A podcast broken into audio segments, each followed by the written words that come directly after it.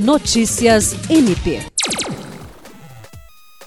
O Ministério Público do Estado do Acre promoveu por videoconferência uma reunião para discutir ideias para a implementação do Acordo de Cooperação Técnica firmado entre o MPAC e o Comando do 9 Distrito Naval da Marinha do Brasil, em 1 de dezembro de 2021.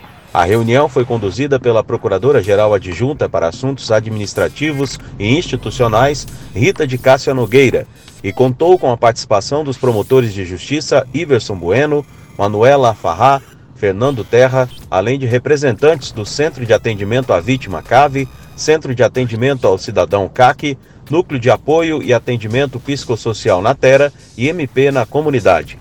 O acordo celebrado entre o MPAC e a Marinha do Brasil prevê a promoção de serviços de cidadania e justiça a ribeirinhos da região do Vale do Juruá, por meio do navio de assistência hospitalar Doutor Montenegro.